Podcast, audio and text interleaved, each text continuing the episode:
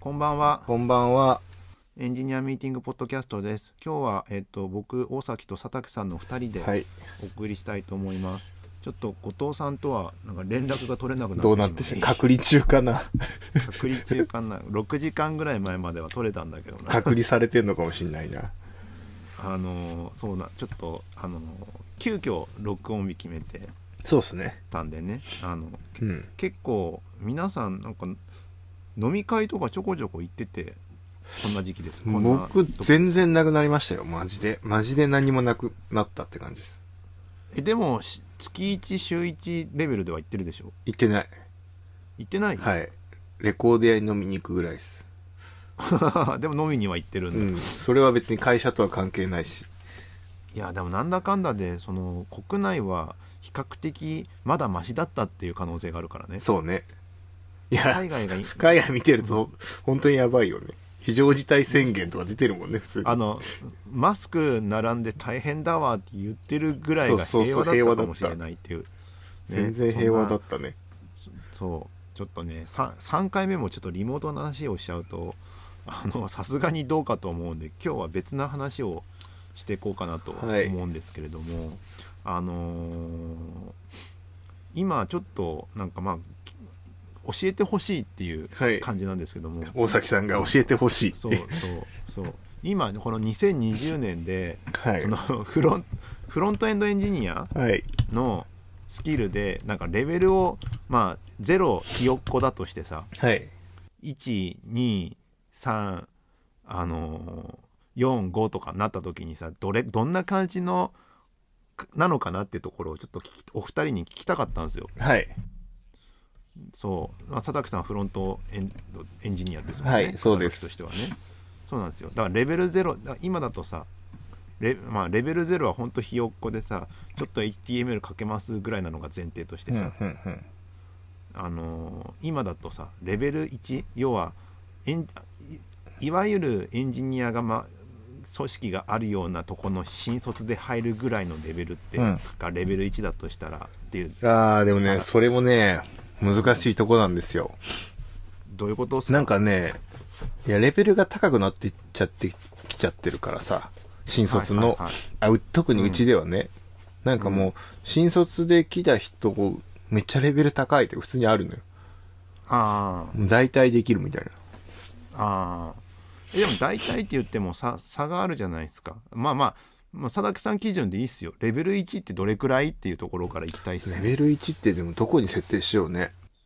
本当に、これからフロン、逆が方がいいのかなんかあの、サーバーサイドやってましたけど、フロントエンド始めようと思いますみたいな。あまあそれでもまあとにかくフロントの仕事を振る 1, 1年目に振るときにそうこれからどれくらいしておいて欲しいかぐらいな感じかな、はいはい。そうだね。なんかそもそもの HTML とか CSS とか JavaScript でブラウザ動いてますはまあ分かってるとして、あはいはいしして、最初は、そうだね。どこからかな。まあでも、ややっぱベーシックにスタティックな HTML マークアップ書けるってことじゃないですか。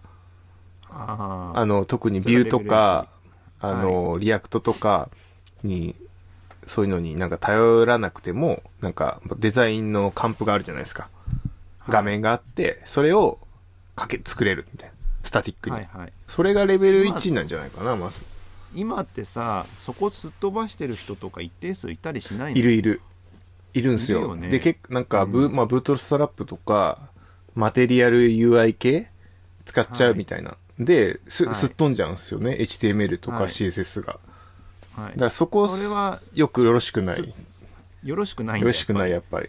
で、なんか、はいはい。これ、あ後々になってくると思うんだけど、後々っていうか、この後のレベルになってくると思うんだけど、その、なんか今って、なんかより Web 標準に近づいていってるみたいな感覚なのよ。はい。あの、なんだろう、 React を極めていけばいくほど Web 標準に近づくとかさ、そういう感覚になってきて、結局 Web 標準知ってないと、ダメみたいなのが戻ってきちゃうから、そこすっ飛ばすと結構詰む人がいるのよ。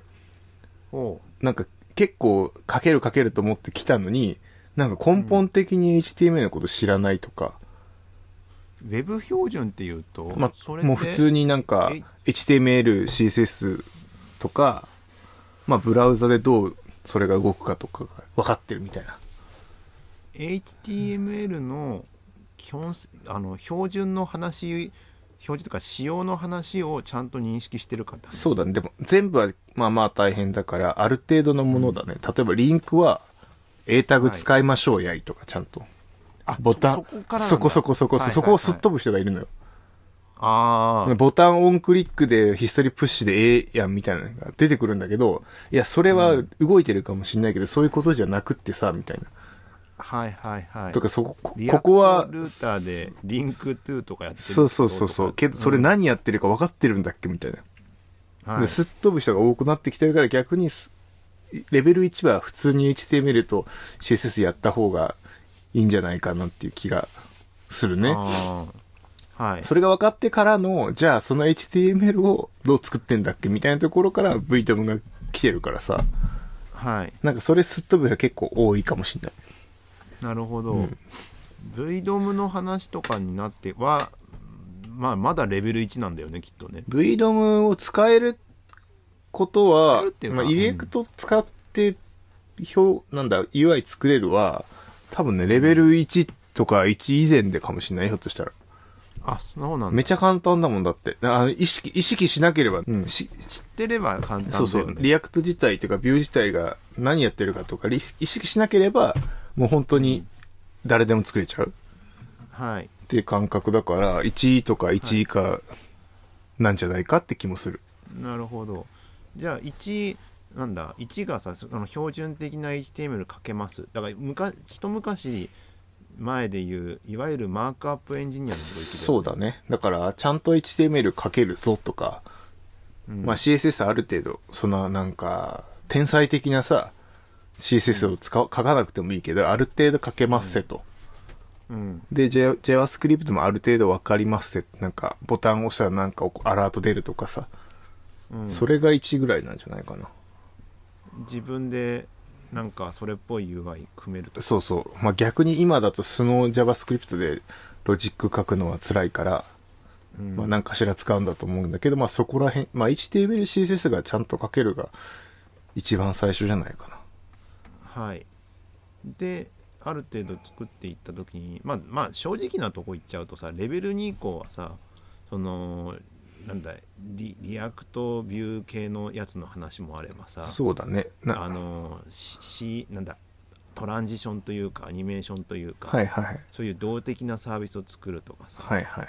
なんか結構多岐にわたってくると思うんですけど今時だったらえ多分ね、レベル2はね、もう普通にルーティングもやれて、SPA でうんなんか、ウェブアプリケーションが作れるって感じね。あーレレベル2ってあの経験どれくらいの人のことさイメージしてます？うーん、まあ HTML、CSS 分かって、普通に作れる。だからまあ、フロント始めて多分2年ぐらいで到達する。1年、早くて1年ぐらいで到達するし、はいまあなんか、1ヶ月ぐらいかけて自分一人でちゃんとなんか簡単なブックマークアプリできますとか、ローカルストリートに保存する。はいはいっていうのが2みたいな感じじゃない？あーレベル2はそれぐらいか。レベル2、まえっとあ、で API コールもちょっとやってます、みたいな。はい。そのあたりでなってくるとえっとうーん例えばさあのな何なんだい結構今のフロントのさうん。環境とかさうん。あのまあビルトランスパイルコンパはいイルはいはい。してなんかやる、まあ、いわゆるウェブパックだったりパネルだったりとかさそこら辺のを自力でやるっていうのはレベル2に入るそこが、なんかレベル2と3で微妙なとこで、2は、まあ普通に Webpack だったら使えますせみたいなノリというか、ちょっと緩い感じになっちゃうんだけど、まあ大体世間で、なんかベターだとされている、ベストプラクティスのやつは触れるみたいなのが、2から3ぐらいかな。で、3ぐらいになってくると、もう少し多分、なんかチョイスできるようになってきたりとか、そのはい Webpack のコンフィグをゼロから書けるみたいなさ、ゼロから。今今なんかベストプラクティスとかはっきりとあるんだっけ？あ何がですか？その技術スタック的なもんですか？いやなんか普通に Webpack の話で言うとあのーなんだまあ Create React App とか作っちゃえば使っちゃえばさそう、それが2ぐらいな感覚です。あーそれでなんか出てきて追加でなんかつそうそうそうそうそうそう。あで、なんか、なんだっけ、 eject でしたっけ？ Create React App。はい eject しだしたら3ぐらいじゃない？感覚的にね。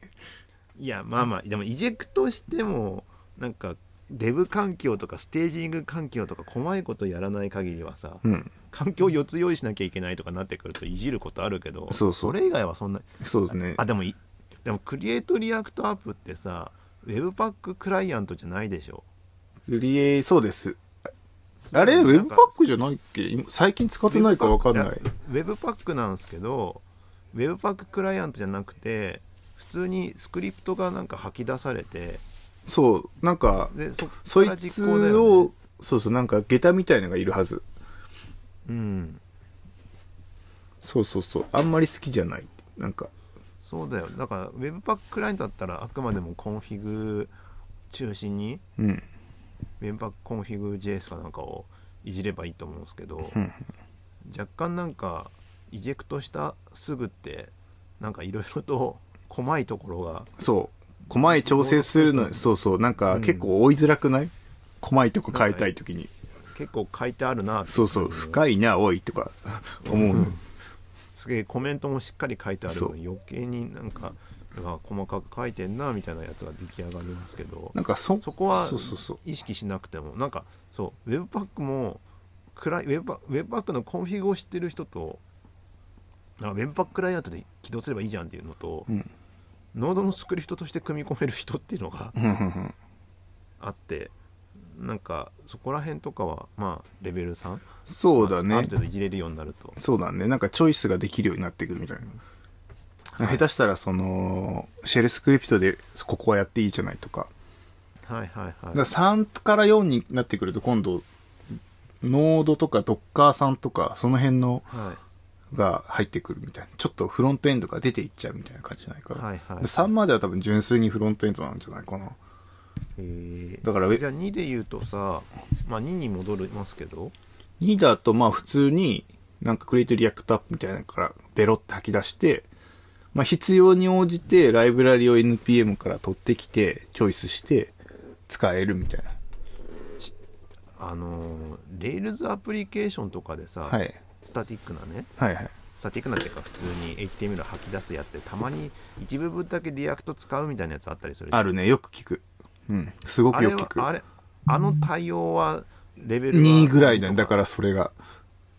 うーんで、そうじゃなくって、なんか、Rails を API として完全に使って、それをこう動かすアプリを作るみたいになってくると3ぐらいになってくるんじゃない？うーん感覚的にね。リアクトルーターとか使い出すってこと？そうだね、それもあるし。 React Router まあ、すとは？素で自分、なんか Next.js をただ使ってるよぐらいが2とかで、うん。結構カスタマイズしてリア、 Nex あ、 React じゃ Next をそのまま使ってるとレベル2で、ちょっとカスタマイズして使えるぞいみたいなのが3なのかな。うーん。じゃああとはあれは？あのーステートの管理といいますかストアの管理といいますか。ああ、なんかそこは、もう、そんな難しいことじゃないから、2ぐらいで普通に出てくるし、まあいい設計ができるかどうかはレベルが出てくると思うんだけど、うん。なんかリラックスを何も考えずに入れれば普通に使えるし、うん。今はなんか、なんか使わなくしていく方向になっていってるから、もっと。みんなさ、うん。みんなさっていうか Context って浸透してんの？基本的に浸透してる。なんか使ってる？えっ、とね、うちだと、なんか、アプリケーションのデータは state にいるんだけど、なんかテーマとか切り替えれるんですよ。ああそういうので使ってる。そえっ、とそれってなんかリリラックスだったらばなんか UI かなんかせ用意してさ、うん共通のなんか使えそうだけど、うん。そうじゃなくてもうコンテキストでやっちゃうコンテキストでテーマはやっちゃってるね。ベコンって。へえへえまあセオリー通りというか、うんうん。なんか、ビューだからね。なんか、もうほんと見た目じゃない。その、はいだからアプリケーションステートには入れない方がいいよね、みたいな。はいはいはい、あっちは普通に純粋に、まあ、モデルというか、アプリケーション状態持っててほしいよね、みたいな。ああまあそうっすね。あんまコンテキストの使いまくると今度コンテキストの管理めちゃややこしくなるから、どうしようね、みたいになる気がするけどね。まあね。いやなんかまあどどこに置くかは結構そのリダあのリダックスの話だったら UI だよね。そうそう。UI なドメインじゃなくて UI とかに置いてねみたいな話だしまあコンテキストでいいじゃんって感じだしもしかしたらアトミックデザインのテンプレート周りにそその処理だけ置いちゃうかもしれないしはあ、はあはあはあ、そうそうそうそう。まあなんかうんだからそれはなんかつ使いようってとこかな。なんか複雑な何かがいるんだったら、適宜利用してますりゃいいんじゃねえかみたいな。はいはいはいで、なんかそうそう、でも、でもなんかリダ、 React 界隈見てると、まあ、なるべく Redux も、そんな too much だから使わなくていいんじゃない Context でそれ、なんか、いけるんじゃないみたいな、結構よく散見するけどね。うんなんかページを薄く作りたいっていうのがなんかあるから、はいなんか CDN から取ってきて、ページを。で、うんそのページ用の Context だけやって、次のページ遷移は SPA じゃなくて普通にもう別のページを CDN から取るみたいはいはいはな。いだからその、そうなってくると、その SPA じゃないから、 state ずっと維持されないじゃない。うんっていうのが前提になってて、だとしたら Context みたいなんで、ページの Context 持っといて、うんそのページをバーンってレンダリングしていくみたいな考え方になっていくのは、まあ確かにわかるみたいな。うんうんうんうん薄くしていこうみたいな。はいなるほどねそう。であとはよくその SPA で言っちゃうところでよくある話でコンポーネント？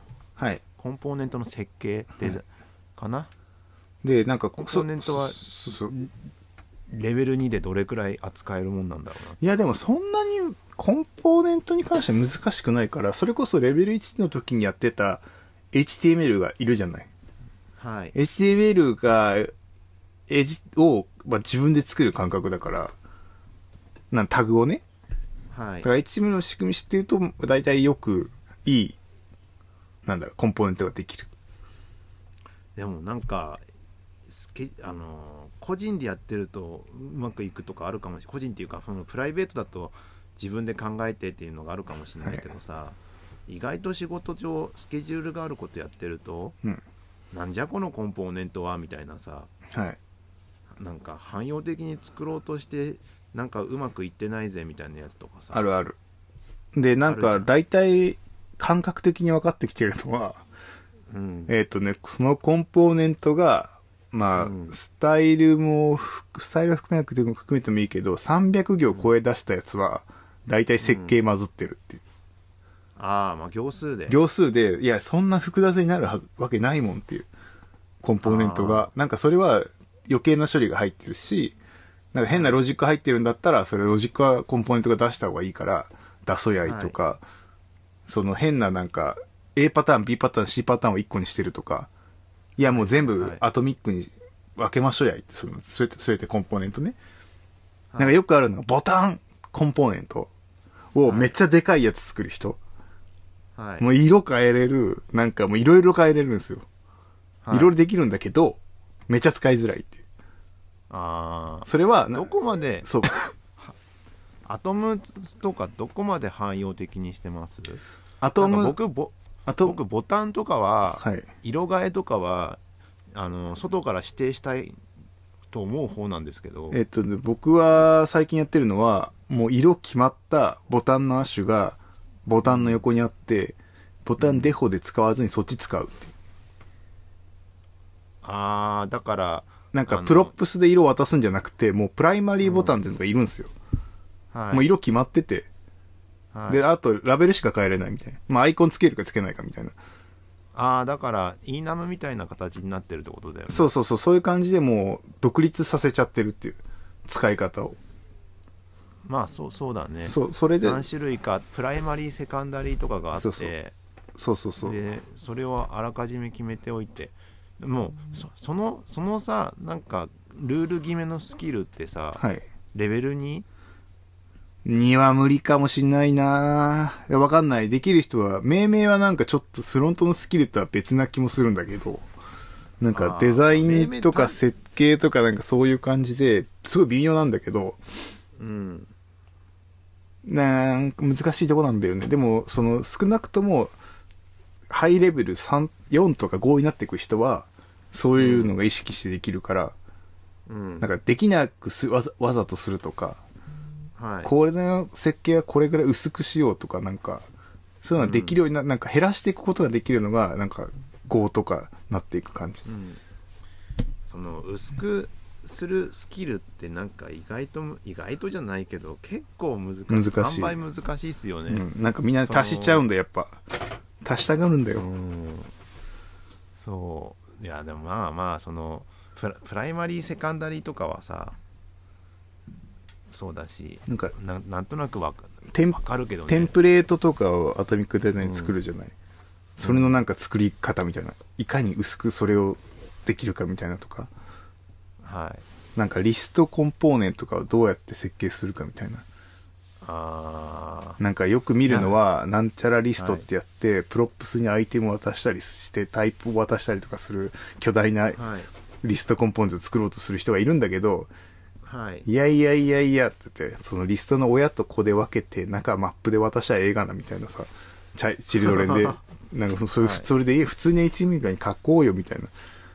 そのチルドレンの汎用さをどこまでやっていいかは悩むよねいや、だから、その、チルドレンはもうチルドレンで受けたいときはもう受けれるようにしときゃいいんすよ。なんか、その、なんか何か判別することをなるべく少なくする。言う分をいかに減らせるかっていうのはなんかもう勝負な気がしてて。あだってリストで言っちゃうとさまあ UL が親であって LI の子があるってことだよねそうそう。で LI をなんか一つ一つをアイテムスで配列オブジェクトで渡すみたいな設計がって話だよねそう今の話ってそう。それは良くないと思う。U- UL と LI 作ればいいじゃんってそいうう。で、中身マップで回せばいいやん。中身をそうそうそう。そしたら結果同じことが出て、わざわざそのアイアイテムで渡して props の中で結局マップしてるやつって、意味なくね？みたいな。はい逆に使いづらくね？みたいな。なんか任意のやつ入れれないし、例えば、なんかゼロ件表示とかするときに、アイテムからで渡さなきゃいけないから、ゼロ件をコンポーネントの中に持たなきゃいけないとかさ、なってくるじゃない。でもそれ親が持ってたらさ、もう、ゼロ件の時はさ、 children 書き換えちゃえばいいわけだからさ、っはいていうね。その UL と LI って親子関係あるじゃないですか、はい。ああいうのとかが離れるの気持ち悪いって思う人とこあるありそうだよねありそうだけど、でも HTML ってそうやって書くじゃんみたいな、普通に。だから、まあまあちゃんと書けばそうなるでしょみたいな。ファイルが別になるわけだからファイルは、だから、まあなんたらリストっていうコンポーネントになってて、インポートするときにスラインデックスがリストの親が取れて、アイテムってやるとアイテムが取れるな作るとか。はいはいはいなんかそういう感じが多いかな。まあなそこら辺がうまく整理しな整理しながらそう。できるかっすね薄く薄くできるかみたいな。うんそそうねまあコンポーネントだそこでも意外とその普通に作るんだったらレベル2とかでも全然できそうなんだけど。動くものはできちゃう。えだ考え出すとなんか不気味の谷ありそうでぶ考え出すとつうな。考え出すとっていうのはその薄く薄くとかそそうね。他でも汎用的にって言って 中途半端な汎用さって悪じゃないですか悪。あもう早すぎる最適化、もう絶対悪よ、コンポーネントに関しては。うん使わねえって、みたいな。もう絶対、絶対使う前にこのコンポーネントが消えるって言って。似てるけどなんか違うのいっぱいあるもん、うんいっぱいあるいっぱいある。うんでもそれってデザイナーの起こしてきたデザインとのなんかそうね。関係性もあるからねそうそうそう。で、そっち側コミュニケーション取らなきゃいけないから、え、これって、みたいな、これと一緒なんですか？みたいな。よくあるじゃん。はいあれ？みはいたいな。似てるけどちょっと違うみたいな。はい一時確認しなきゃいけないみたいな。でもそれ、まあまあまあまあ必要なフロントにはありがちなスキルだろうけど。なんか特にフロントエンドとして、なんだ、よくたまに見るのはデザイナーがコンポーネントまで作っちゃうとこもあるから、はい。そういうじゃないところはそういうのもスキルになってくるよね。そそう今やってたやり取りができるはレベルで言うと 2?3? 3だね。今の3なんだ。3だと思う、はいはい。独り立ちしてちゃんとなんか、はい。カンプがバンって出てきてそれに対しはい。てこうコンポーネント切っていくかみたいなのができて切って、まあ、アプリケーションが作れるみたいな。はいはいはい。API であまあ AP リクエスト投げてそれ取ってどうこうするとかは。なんかもう多分2とかで普通に全然今だとできちゃうかな。そんな難しい話じゃないもん。今大体 JSON で返ってくるだろうし。そう。でなんか Promise ももう async await 普通に使えるからあの、ん。トランスパイルすれば、なるともうめっちゃ簡単だよね簡単なんかわざわざいろんな、なんか、XHTTP リクエストとかって、ステートを見続けてとか、そんな時代じゃないから、はい await で fetch 呼べばもう、結果返ってくるかだけだから、はいエラったら catch すればいいだけだし、みたいな。めっちゃ簡単だよね、そこは。あーまああとはあれか状態のすなんコンなんだそのリクエストとかその非同期な処理を入っを含めた時の状態のなんだ管理をきちんとうまく設計できるとかはそうだねそれはあると。レベル、ねそれはレベル2レベル3レベル2からレベル3ぐらいだと思うね。間要はあのーとある画面でデータをローディングみたいなローディングした時にローディングアイコン出してそうそうそうそう。帰ってきたら落としてでそのデータを使って別のリクエストを投げるとか、はい。それは2ぐらい、2か3ぐらいでもうできてないとしんどいね。だってほとんど今のアプリケーションって絶対 API リクエストあるじゃない？あるだ、だとしたらもういるよね、2ぐらいから。どう実装してます？最近え、普通にアウェイト、アシンカーウェイトでもう全部書いあてであの3つぐらいリクエストがあってパラレルで走らせない時とかってあるじゃないですかえ、直列で走らせるときですか？直列もあの UI の都合上 API のリクエストとなんかそのローディングアイコンを出したいとかさ、はい。消したいとかさ、はい。もあれば特定の API のデータが必要で先に取ってきさ仕方なく先に取ってきて後ろ投げに行くとか、はいはいはい。細かい制御が必要になる時だねそうだね。それはまリダッあ、クスだっそうそうたら Redux Saga とか Thunk とかになるのかな？サンクとかをなんかむはうまくやってくれないから、普通になんかステートにそういうのを持てるようにしとく？まあ、ローディングフラグ持つとか。はい。まあそれ地道に地道にやる。って感じで。そう。ん。なんかよく最近あるのは、まあなんかリストで取ってきて、そのリスト一個一個に対してバッチリリクエストかけてあるとかあったりするああいう時は、だから、ローディングの中に ID を詰めていって配列で、はい。ローディングってところにあその ID が入ってたら、それは取得中だよ、みたいな。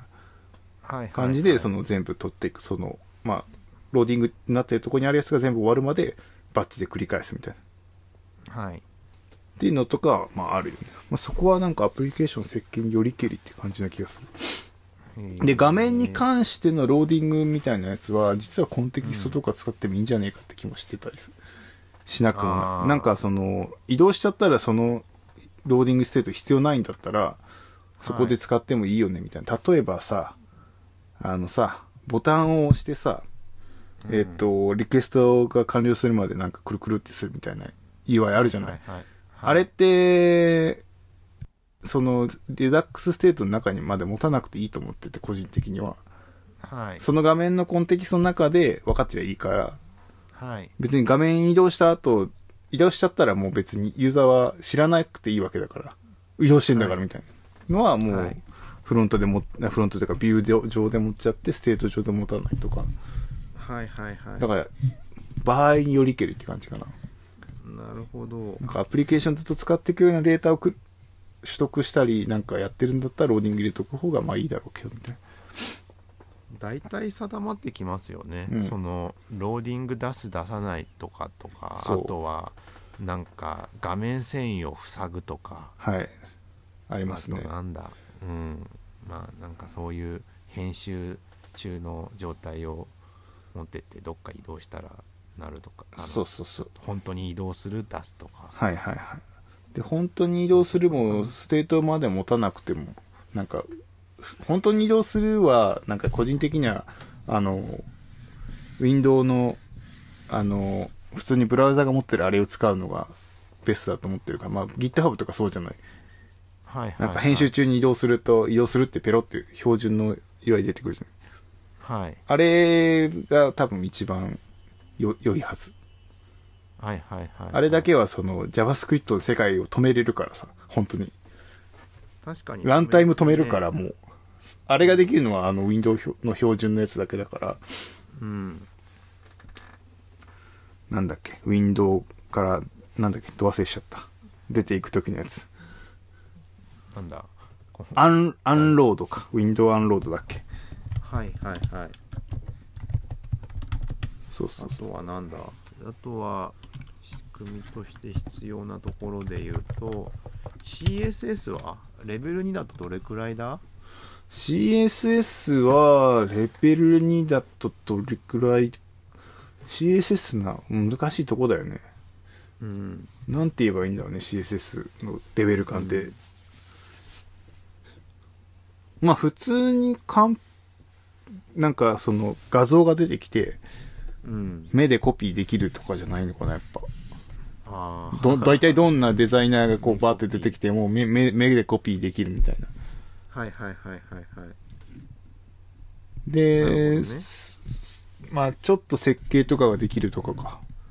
うんまあ、ベムっぽい命名つけたりとか、カスケーディングのことが理解できて、スタイルを使い回せるとか。ベムとかの命名規則はレベルいくつなの？あれは多分2ぐらいじゃないですか。みんなやってる？みんなや、やまだ、まあまあやってるんじゃない？今も。なんか結局あれが命名として楽ちんだから。はいはい。で、その命名として楽ちんな側面と、えっ、と、ちゃんと構造化されてる CSS として作るっていう側面があるじゃない、はい。って実は。はい。でも本来は両方があってそうだったんだけど、今ってさ、スタイルドコンポーネントとかさ、ビューになっちゃったらほとんどカプセル化されてるからさ、その構造化された CSS 定義って、あんま、実、実際の現場では使わなくなってきてるみたいな。そう。なんかだからコンポ要はふ SPA というか普通に React Vue 系のアプリケーションでし厳密に守ってる？今もっていう。CSS in JS とか、なんかあの、CSS モジュールとかになってる人たちだったら、あんまりもう意識してないんじゃない、うんもうちゃんとしたでっかい、そのカスケーディングのツリーの中の構造を考えるってのないから、でも、とはいえ、命名はしなきゃいけないじゃん。そのコンポーネントの中で。はいなった時にどう名前つけるっていう時に、ベムの命名規則を借りてくるっていうのはよく見る光景だよね。ああまあ命名規則を借りるだよねそうそう、命名規則借りてる。だから構造化されてるわけじゃないっていう。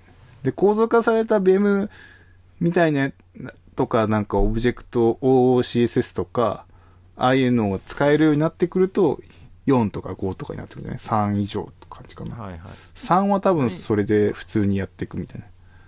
あれちなみになんだっけ？さサスとかでやりやすあやりやすいわみたいになってるのはなんだ？あアンスコ2個つなぎでなんかやったりするやつって？アンスベムで、ベム。で、ねサスとかだと、いちいちそのさ、なんだろう、あの、あれ、あの、スコープができるから、そのサスは。はい。要はその、カッコを中に引き継いでいくと、親参照できるから、親の名前使って、だから、アンド、アンスコ、アンスコとかやれば、なんかボタン、アンスコ、アンスコとかできるっていう。そうだよね。でそれのツールチェーンを用いて作れるのが3じゃない？やっぱ。ああなるほどねで、素でかけたら 4, 4 なのかな？わかんない。素でかけた素で、素で構造化された CSS かけるみたいな。なるほどねプリプロセッサーなしでみたいな。はいはいプリとかポストなしで。でもここれが2でしょ？2だから2年目12年目ぐらいでしょ？まあ、できると思うよ、普通に今、今時は。じゃあレベちょっと3も間に入ってきてたけど3になってくるとどうなる？3になってくると、その、フレームワークのチョイスができるようになったりとか、じゃない ?CSS に JS 使うか、CSS モジュール使うかとか、はいはい、はい、レス使うか、SAS 使うか、みたいな。うん。とかやれて、普通に、これ通貨ってやろうみたいな。はい、が三。あある程度選択肢を持ててる状態ね、そうそうそうそう、書けるから、選択し、チョイスして書けるみたいなとこじゃない？今なん今新しく作るとかそれの時ってはい。なんか逆に選択します？あー、しますね。どういうところでを選びます？えーっと、パフォーマンスとかとチーム規模かな。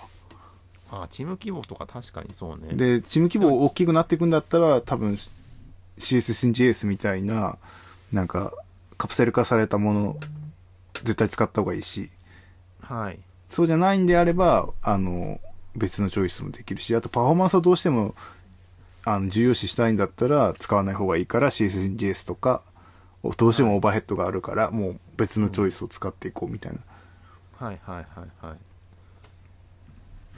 て感じかな。なんか普通にそのまあ SSR 使っサーバーサイドレンダリングを使ったなんかアプリケーション作りましょうみたいな感じの時があった時にうん。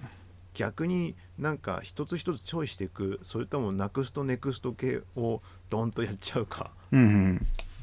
そうね。それがだから、それドーンってやれていけるレベルっていうのが多分 S、S って S じゃねえな。レベル2から3ぐらい。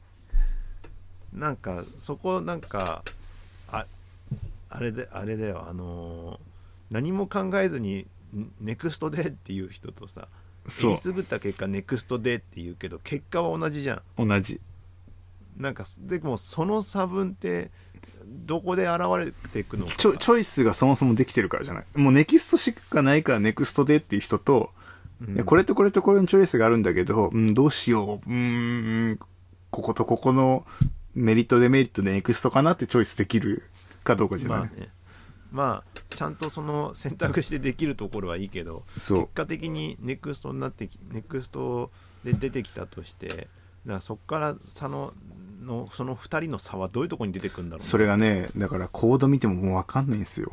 マジで。うんもう本当にわかんない。 React のだけコードバッて出されるじゃない。いや、一緒やん、 React のコードなんてみたいな。もう本当一緒と思って。はいもうだからそういう時僕見るのはもう今コミットログとか見てますもん。ええだからどういう粒度でこいつはコミットしてんだとか、うん、どういうコミットメッセージを書いてるかで判断して。アウトプットじゃなくてプロセスをだっ見るてもこと？う、一緒なんだもん、 Next のアプリケーション見ても。全部一緒じゃんと思って。まあそうだよねもうほとんど差がないから、うんもうわっからんみたいな。差がないからかうんなんか手を、 Next に結構手を入れてるパターンがあると、お、手が入ってるなぐらいわかるけど、そうじゃなくても、普通にスタンダードに Next 使ってたら、いや、そんななんか、差できないよね。 Next ってどこら辺に手つけ手を入れることはあるんですか？ Next はだから data fetch 周りとか、そういうところ、ルルーティングちょっといじってる人もたまにいたりするし、ルーティングはさもう完全にもうデフォルトは依存だからさ、そうそうそそれは全然わかるけどさ、う。うん。フェッチ周りってどういうとこどういう時にいじるんだ？なんかね、たまに見るけど、なんか、その、なんかポストとかそういう時の、なんかどうこうしたいとか、なんかいろいろある気がするけどな。今ってなんだっけ ? SSR じゃなくて、なんかはいデフォだとなんだっけ、 Zeit のあの、ん？ユニバーサルじゃなくて？んなんかユニバーサルじゃ、いや、 unfetch じゃなくて、うん。なんか Zeit の、今、最新の Next だとデフォが、なんか、うんなんだっけあれ、 React、なんだっけ、 data fetching ライブラリ、 Zeit が作ってる。あ、忘れちゃった。なんかあるんですよ。はい。そいつがデフォだと入ってて、それをうまく使いこなせるかっていう、なんかサスペンス絡みとかになってたりしてて、はいはいはいちょっとだけね、レベルが高いんだよね。だからそれ、なんか使いこなせないなって人は普通にフェッチしちゃったりするし、みたいな。ああまあ必要ないことも多いからねそうそう、SWR だ。ツイート。へーリアクトフックデータフェッチングライブラリ。うんそれをまあ、使いこなせない人は、とか、はい API コールがちょっと特殊な叩き方をしなきゃいけないから、マッチしないとか、そういう時にはい。手手を入れてるのはたまに見かけるよね。なるほどね、うん。そうだ。レベル2のところでちょっと聞き忘れたんですけどタイプスクリプトの知識は？は、なんかね、うん悩みどころなんだけど、案外タイプスクリプトって、なんだろう、グラデーションっていうか、うん。ノリでも使えちゃうから、うん。で、ノリで使えてるところとめちゃ使えてるところで、かなり差があると思ってて、はい。だから使える、まあ使えるのはレベル2ぐらいから使えると思うんですよ。うん。だからよく見て、よくよく JavaScript だからもう大体。うん。エニーでやればほとんど JavaScript と同じことまあま起こっちゃうから、あまあそうだけど。だから2で書けるけど、まあ、ちゃんと絵に使わなく書けるのが3とかで、ってとこかな。あとはその4になってくると、なんて言えばいいんだ、そのタイプスクリプトの型プログラミングがちゃんとできるようになるみたいな。はい。自分で作ったさ、ライブラリにさ、うん。ジェネリックの型でどうのこうのとかを作れていくっていうのが4とか5とかじゃない？はいはいはい。だから3までは使えてるって感じかな。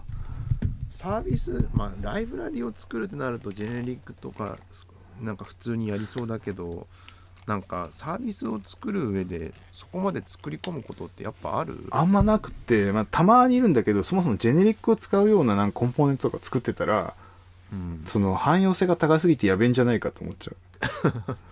そうだよね、うん。さっきコンポーネントの流れでいくと汎用性高すぎると困るんでしょそう、だから薄く作りたいから、もううん。 React Node を渡すだけみたいな children で、まあ、あと全部そこでやるから、なんか変な型でいっぱい渡さないみたいな。うん。だからさっきみたいなんで言うと、リストのさ、アイテムがいろんな型があるから、うん。なんかジェネリックで渡してみたいな、うん。その型を後でこうゴニョゴニョするみたいなのがあるじゃない。想像できるじゃない？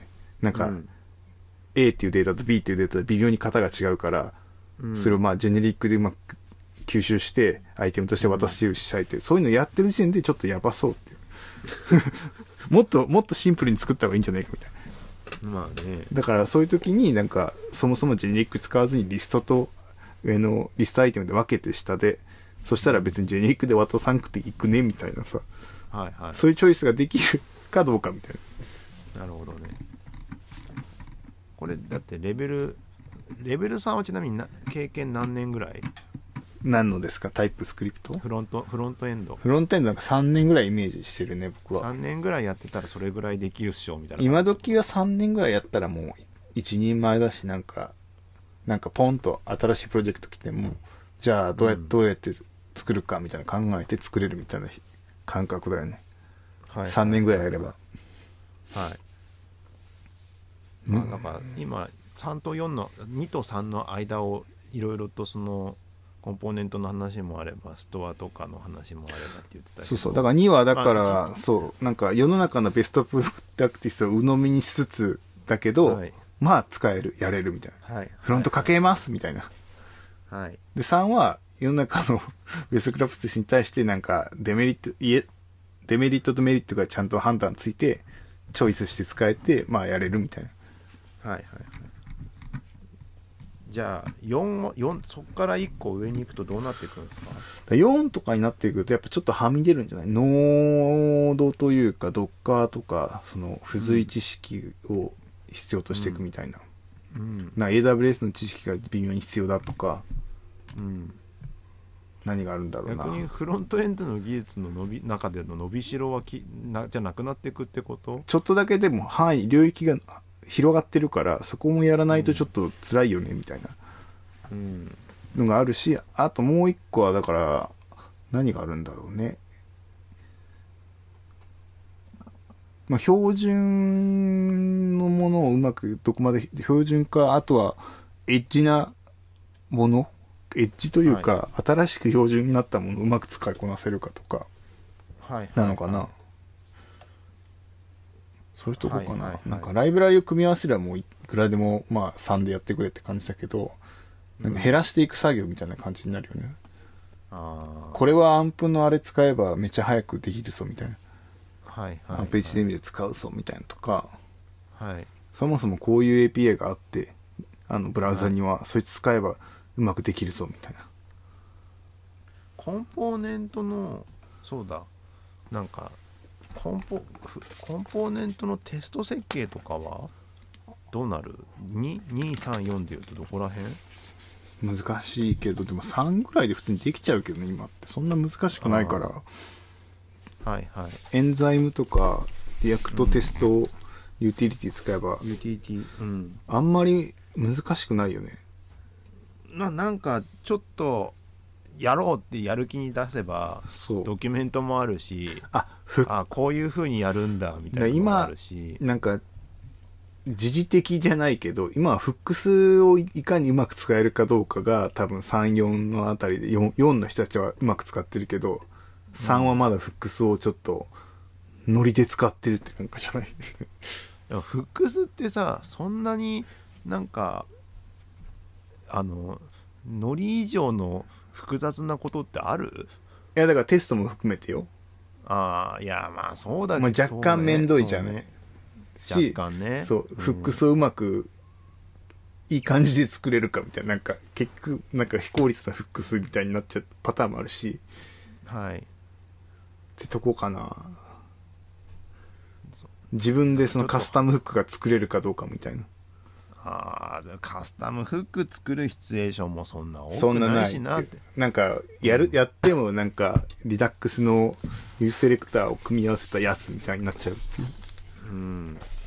全然あれですけどリアクトリダックスのフックス API を使い出したらなんて簡単なんだっでしてょ？衝撃を受けた。だからもう僕はね、リリアクト、のフックスはまあまあそうだねって感じでやってたんですけど、もうあれないと書けないでしょ。 React Redux はあの connect から解放される感じと、まあ、 TypeScript で書くこと多いからさ、うん。型をもうここだけ書きゃとりあえずいいやってなるのがやっぱすごい楽だ楽だなっていうのとさうん。なんかちゃんとやってると map to マップなんだっけ？ state to proto to props とかさ map dispatch to props とかでしょ。そうもう書いてらんないでしょ。面倒面倒くさと思ってたのが一気に解放されんだってことにそう。だからもう僕言ってますもん。 React 16.8、0.16.8以降の、じゃないともう React は書きませんって。 Hooks 使えないからもう無理だみたいな。こんななんかねちょっとね React Redux も随分楽になっためっちゃ、なだからめっちゃ楽なんだよ。だからあんまりもうそんな差はないんだよね。そ、それにおいては。 React もうもう Hooks 使ったら別に難しいことないじゃない。別に useState 使ってんのか何使ってるか違いだけじゃんってそうなるもん。ねめっちゃ簡単だから。うんそれはちょっとあったな、うんあ まあまあよくこぼれ話ですけどでもなんかそれをうまく、なんか用意されたフックスだけじゃなくて自分でなんかよし、ちょっとここはなんか書いてみるか。ロジックあるし、みたいなとかさ、できるかどうかっはいはいはいそうねてとこかそこ。確かにあるかなうん。うーんそうねいやまあテテストにテストテスタブルにかけるはまあ大事だもんね大事。テスタブルに書けるかどうかも、ふやっぱ薄く作れば作るほどさ、めっちゃ楽じゃない、テスト。そこに結局持ってきちゃうんだよね。今ってテスト書いてます？めっちゃ書いてるよ。もうめっちゃ書いてるよ。おおもう意地で書いてるもん。意地で？くっそ意地でもう絶対に書くみたいな。何使ってんですかテストテストは Enzyme だね、基本的には。 Jest と Enzyme ではい基本的に書いてて、はいへで、 Hooks もなんかある程度頑張って書くみたいな。え僕 Enzyme を知らないな。 Enzyme。エアビーが作ってるなんか、要はレンダリ、 renderer、React Test Util みたいな、はい。あの、 virtual DOM の仮想 renderer というか、 virtual DOM を JSON にレンダリングするみたいな感覚の。はい。おあれか。あの React Test Utility だっけ？そうそう、と同じレイヤーの同じレイヤーで話。なんかあれも仮想 DOM をなんかどっかに render するじゃない。仮想 DOM を仮想生何かにさらにレンダリングするじゃない。はいあれと同じ感覚だね。はいはいはいはい React Addon Test Utilities などとあまあ書いてあるなそうそうそうそう。えっとまあでも、割と、なんか昔からあって、なんかうん楽ちんよ。へえなんかいいのは、 shallow rendering っていうのができて、はい要はその、さっき言ってたさ、薄いコンポーネントをいくつか組み合わせてるみたいな時とかあるじゃない？はいなると、その child の component は render しないんですよ。自分しかしないんですよ。だから、結局今テストしてるの自分だけじゃないみたいな。はいはいだから自分のテストだけすればいいから、あと仮想はちゃんと props が渡ってれば、そいつらは atomic なはずだから、うんある props が渡されればある結果が得られるはずだみたいな感覚だから、それで軽く書けるんだよね。ああそれは確かに楽でよいそう。えっとちあとはあれかコンコンポーネントのカタログみたいなやつって作ってます？ああ、作ってるね。それは何で作ってストーリーブックですね。もうストーリーブック一択じゃないのかな。でもなんかいくつかあるけど、ドキュメントがもう少しリッチになってるやつとか。うんでもまあストーリーブックが楽ちんっすね。ストーリーストーリーブックストーリーブックねうん。そこらまあまあそれは作るかどうかだもんなそうスキルってよりもスキル。ななんか、う例うんえばうちのパッケージの分け方、まあモノレポなんですけど、うんモノレポで、その、実際のアプリケーションのパッケージと、デザインシステムのパッケージが分かれてるんですよ。はいで、デザインシステムの中にはストーリーブックがあって、そいつをメインで作ってるから。そいつメインで使ってる感じか。だから、デザインシステムの開発の時はストーリーブックだけ立ち上げて、なんか一個ずつコンポーネント作ってってなって、その後でウェブの方に持っていくみたいな。あれ作り直しでストーリーブックつつく使い始めたんですか？それとも既存のシステムがあってそこから少し作り直しだね。作り直し。既存の時ってどうするんですか？いや、まあ一個ずつストーリー書きゃいいんじゃない？いやドットストーリーズドット TSX とかか一個ずつ書いていけば一応一個ずつ書けるかあら、書けるけど。まあなんか、骨が折れる作業ではあるけど。いや大変だよなと思いながら最近ちょっといじり始めた。なんかそれやんないとあの単純に修正した時のデザインの差分を取りたいってのがあってさ。コンポーネントの差分か。そうね。うちの場合はそのフロントの開発がさ、まあ楽ちんだからさ、なんかうん live reload かかるし、そのうん props をこう knob ってやつ使えばいじれるじゃない？はいいじれるらそれだと楽じゃない？なんか、いろんなパターン確認するのに、動作確認だけど。で、あとプラス、それを、えっ、と、デザイナーに、まあどっか Netlify とか Now で上げて、デザイナーにこう渡すと。こんな感じで今できてんだけど、どう？みたいな。はいはいはいで、実際動くものを使ってもらって、なんかああだこうだ言ってもらうって。うんで、今ちょうどリモートだから、いないじゃない？はい。いないから余計それが効いてきてるよね。あー。もうガンって上げちゃって、どっか、あの、はい。パブリックなところに、それで見触ってもらうみたいな。はいはい。で、すぐその URL 捨てるみたいな。あで結構便ー利。便利だよね。便利だよね、うん。あのねねストーリーブックの運用を考えるスキルはなんかはいそうね、あれは、だあれはあると思うけど、なんかベストな運用ってのが、もうプロジェクトによりけりじゃないかな、あれは。結構、デザイナーとエンジニアでどう一つするかみたいなところだから、あれって。うん。どこまで用意してます？えーっとね結構用意してるよ。まあ、えっと、そのデザインシステムっていうパッケージの中はアトミックデザイン作られてるから、はい。で、もう、あらゆるパターンが全部いっぱいいるみたいアトミックは分かりやすいじゃないですかな。はい。そうなんかだからいわゆるそのアトミックデザインまでいかなくてさコンテナかプレゼンテーションかの2択ぐらいだった時のさはい。あー、で、コンテナはね、作んない。作んない作んない作んない。コンテナにな、相当の、なんか、えっと、ダミーのデータは渡すけど、コンテナ自体のなんかストーリーブックはないね。あもうコン、ああ、そうそう、コンテナというか、レイアウトはコンテナとして僕ら持ってなくて、普通にビューだと、はい。レイアウトを持ったビューだから、それは持ってるけど。はいはい。そうなんかそういうところとかもさ途中からだとさなんかバカでかい organism あるなとかさ。コネあクトコネ connect してる organism あるなとかさ。あ、そうそうそう。なんかそういう時のさ 面倒くささと言いますか。そうだね、それはあるか。それ分解で、をするのかそれとも Storybook で頭に provider 載せるかのどちらかだなってだから、うちはもう monorepo でパッケージ分けられてるから、絶対にデザインシステムの中には connect されるものはないんですよ。あ存在しないって言って。あはいはいっていうにしてて、そうしとくと、まあ、あの、絶対そこが、ルールが破られないじゃない。っうんていう感じで、そのの点もあって分けちゃった。バンって。えーもう純粋にビューライブラリなんだみたいな。マテリアル UI とか、えっ、と、ブートストラップみたいな感覚でデザインシステムを使うもんだって。うんだからリダックスとか関係ないみたいな感じで作ってる。むしろそういうものでしかデザインシステムに置いちゃダメみたいな。んなるほどね、うんだからそういう設計をできるとかはレベル4なのか5なのか？3ではない気がするけどそうだね。 Storybook とか、開発のなんか、 developer experience を上げる何かができるっていうのは確かに4とか5とかなんでは。うん、ちなみにあビあれビットとかって使ってます？ああ、使ってない。使ってるビット。使ってないまあ全然まだまだですよ使う使ってるとこってあります？ないんじゃないかな。僕使おうと思ったんだけど、なんかトゥーマッチだなと思ってやめた。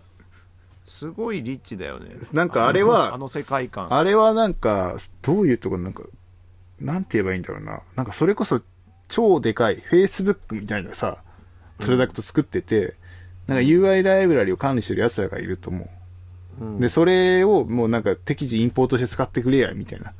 うんっていう世界観のプロダクトじゃないと、うんなんか、いちいち大変そうだなと思って、一個一個作るの。なんか別に、そんなでかくないから、みたいな。なんか、50人とかそれぐらいの規模じゃないと、なんかあんま意味ないんじゃないかなと思って、やめた。で、なんかどうせあそこに今上がってるようなオープンで出てるライブラリがあるじゃない。あれをそのまま使えるようなことってないと思うから、デザイナー的には絶対全部作るんだろうなと思うと、ちょっとトゥーマッチだなと思って、うんやめたっていう。まあバージョン管理できたりするし、便利なんだろうと思うけど、いやー、ちょっと、かっこいいけど、思想は。かっこいいよね思想かっこいいかっこいいけど、持て余すなと思って。だってそうだよだってデザインシステムの流れではそうじゃんだってそのデザインがさ別に1サービスだけじゃなくてさそうそうそう。コーポレートレベルでさそう、そういうあ、あれあのあれがあればそう、そう、それだったらわかるみたいな。なんか、もう、クソでかいとこがやってるみたいな。そう。だから、でこだってさたまにさ前社でさヘッヘッダーのデザインが変わりますとかさ、そう、なんか、そなんかそそれぐらいの規模でやらないと、あれ、旨味ないんじゃないかなと思ってて。ものすごいでかいところであのー フッターのリンクの URL が変わりますみたいな。そうそう。一斉にバ書いてくださいバージョン上げてください、みたいな。そういうのだよね、うん、そそうういううのが。が、そそういう世界観が見えてないと、多分無駄でしょ、みたいな。えでもなんかよくありそうなんだよな。ロゴが変わりますとかあるじゃん。ある。会社の会社のロゴが変わるんで、えあの4月1日に一気に変えてくださいみたいなやつ。そう、そ、そ、そ、それだったら、わかる。けど、大体今のチームだったらさ、グレープかけて直して終わりやんってもあるじゃない、まあそうなんだけど そうそうなんだけどプルなんだあれはプルしてなんかまあ利益は取れないかいやどんだけプルされてるのかなとかわあれどうなんだろうな。つなんか、ちゃんと使ったことないかわかんないけど、ひょっとしたら取れるのかもしれないけどね。まあでもなんかあの将来面白そうな世界観だなとは思いながらもあそこに行くまでの道筋が全く思い浮かばないなとかそうそうそう。なんかそれこそ BBC とかさ、そういうとこがやるべきだよね。なんか各国のさ、なんか多言語化されたサイトがなんか100も200もあって、同じヘッダーとか使ってますみたいなさ。で、ちゃんとその UI を管理するチームがいて、ここの、このブランディングがこう変わったから全部変えろみたいなさ。うんでやるぐらいの規模じゃないと多分旨味ないと思うんだよね。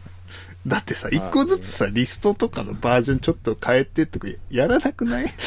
もうすぐ買いたいじゃん、もう。ちょっと変わっただけですっていう。ちょっとマージン広げましたとかさ。そうねそう、ほとんどがそれだからさ。ちょっとトゥーマッチだなと思って、いつもちょっと使ってみたいなと思うけどね、つちょっと規模的に使わないなっていうのが大体いつも思うところ。なるほどね、うんまあレベル5とかになっちゃうと今4まで言ったけど5になっちゃうともっとその上だもんねそうだね。だからもうい、Go とかなともう Twitter とかの有名人よ、フロントエンドの。うんそういうイメージじゃない。はいなんかその、ノードとか、ブラウ、クロム界隈のニュースに対して一喜一憂してる人たち、うん。その一喜一憂できてる時点でそこそこの知識とさ、経験があるじゃない。うん。なんかクッキーがーとかでこう一喜一憂できる人たち。うん。ただ3とか2の人って別にクッキー、クッキーがなんか大変なんですかって感じじゃない いや、めっちゃ大変だよ、みたいな。ええみたいな。まあねなんかね過去のいろいろやってきた人たちみたいなそう感じがそうそうそうそうそうそうそう。はいわかりましたいやそんな感じでもう1時間ぐらいですかねそうですね。後藤さんは本当に来なかったね。来なかったですねはい既読にもならないんだな。うんなわけではいきっ。と、うん、まあなんか次回はちゃんと来られることを祈りましょうと。はい。はい。そんな感じで、えー、とここまで聞いてくださった皆様ありがとうございました。ありがとうございました。エンジニアミーティングに書いてくれると嬉しいです。結構その見てるんではい。 Spotify とか再生数出るんでしたっけ？あもう全然チェックしてないね Spotify スポティファイいつものトップ画面の下になんか新しいのが配信が来てますって出てくるのだけ見てるけど、はいはいはい再生数出るよね。Spotify はねあ出てるよなんかねでもそんなに多いわけじゃないですよスターツとストリームスうん。あとはストリームスが60秒うん。でリスナーズとフォロワーズかうん。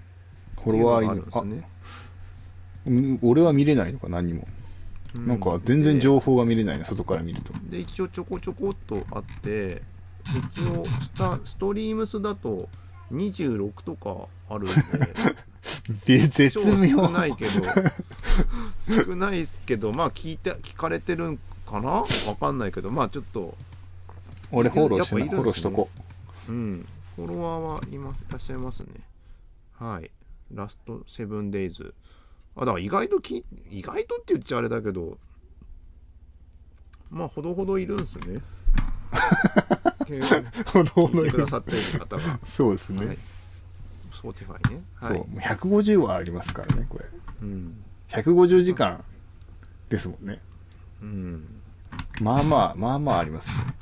はい。マネタイズできないんですかね。150時間ぐらいあるから。どうなんだろうね。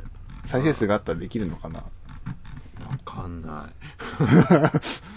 まあいいや。はい、はい。